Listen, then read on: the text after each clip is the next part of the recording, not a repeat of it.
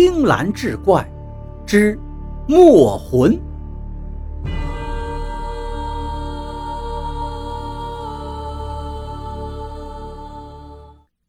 书接上回，陆庆峰一见那小娘子的模样，那不正是墙壁上的仙儿吗？只可惜跛了一只脚，走起路来一高一低，破了形象。再见那小娘子一脸的愁容，估计是被这俩贼汉给吓的。陆庆峰便仗着胆子指着贼人道：“你们怎可对小娘子无礼？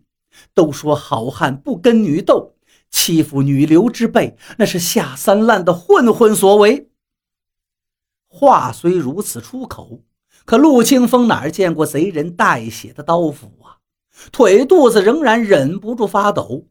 贼人一见陆庆峰的孬样，便把他提拎起来，嘲笑道：“就你这文弱书生，中了皇榜又如何？到头来还不是个欺软怕硬的昏官！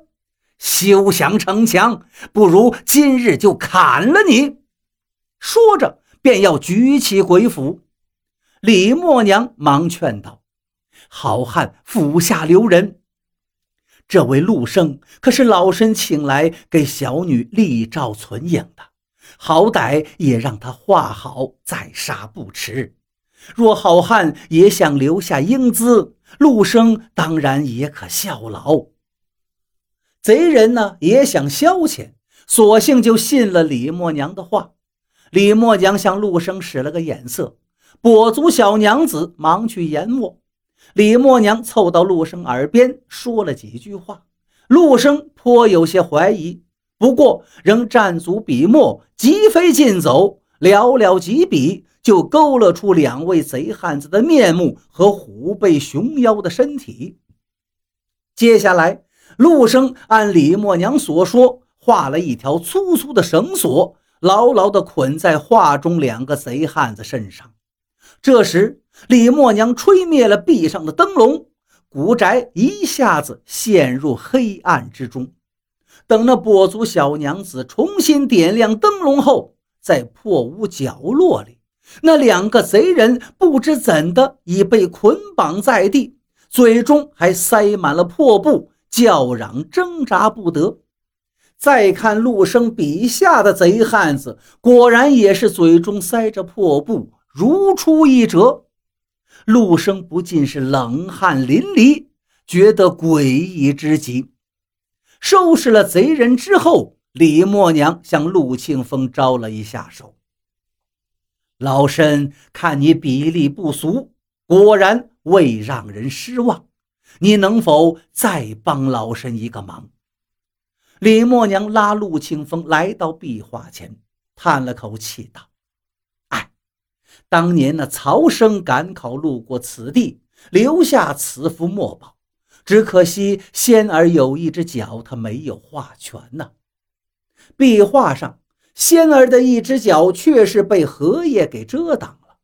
陆清风看了看，爱莫能助，说：“荷叶既已遮住脚，他也难以再画全了。”李默娘道：“这个不难。”只见他的黑袍子往那壁上荷叶一遮。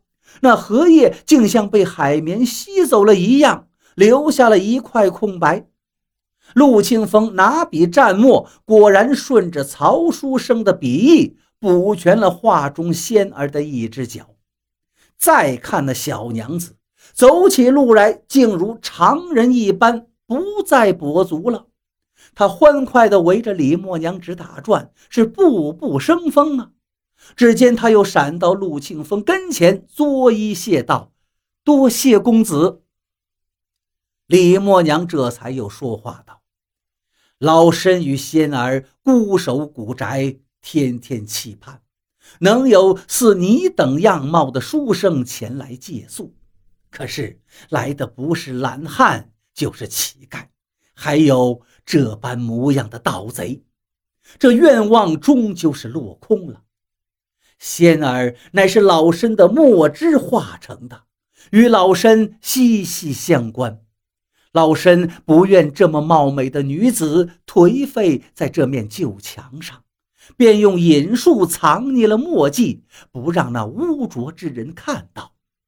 当年因曹生一时疏落，竟让他在画中落下足迹，老身不忍见呐。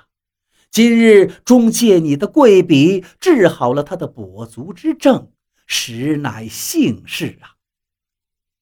而这时已是三更天了，屋外仍旧狂风乱雨大作，那两个被绑在一起的强盗已沉沉睡去。陆庆峰听着李默娘的话是似梦非梦，不禁靠在桌子上，也迷迷糊糊睡了过去。这一宿挨到了天亮，古屋外的天早已放晴，李默娘和画中的仙儿已不见了踪影。一队官差路过驿站旁边。在古宅的门楣下，发现了一把鬼斧和一把短刀，料定此中有异样，便让几个兵差撞门而入。不大会儿功夫，只听兵差回报：“曹大人，强盗果然在宅中，是被一个书生制服的。不过古怪的是，捆绑住强盗的并非一条真正的麻绳，而是画在强盗衣服上的墨绳。”地上有个包袱，正是赃物。潞州县令曹子轩初到潞州就任，为整顿潞州城的风气，对一应大小案件皆亲自带兵出马。昨夜，潞州城的一个员外府上遭了劫，管事的被杀死一个。官兵今早出动，想不到这么快就找到了盗贼。曹大人走入古宅。蓦然看到壁上的那幅画，笔墨如新，他不禁吃了一惊。这不就是当年自己暂住此处时一挥而就的吗？他也看到了那一条捆住强盗的虚无的墨绳，不禁握住陆庆峰的手，褒赞他真乃少年英雄，竟能以笔墨擒贼。这时。曹大人的目光落到了桌上那块徽州墨上，墨身镌刻着一只金云雀。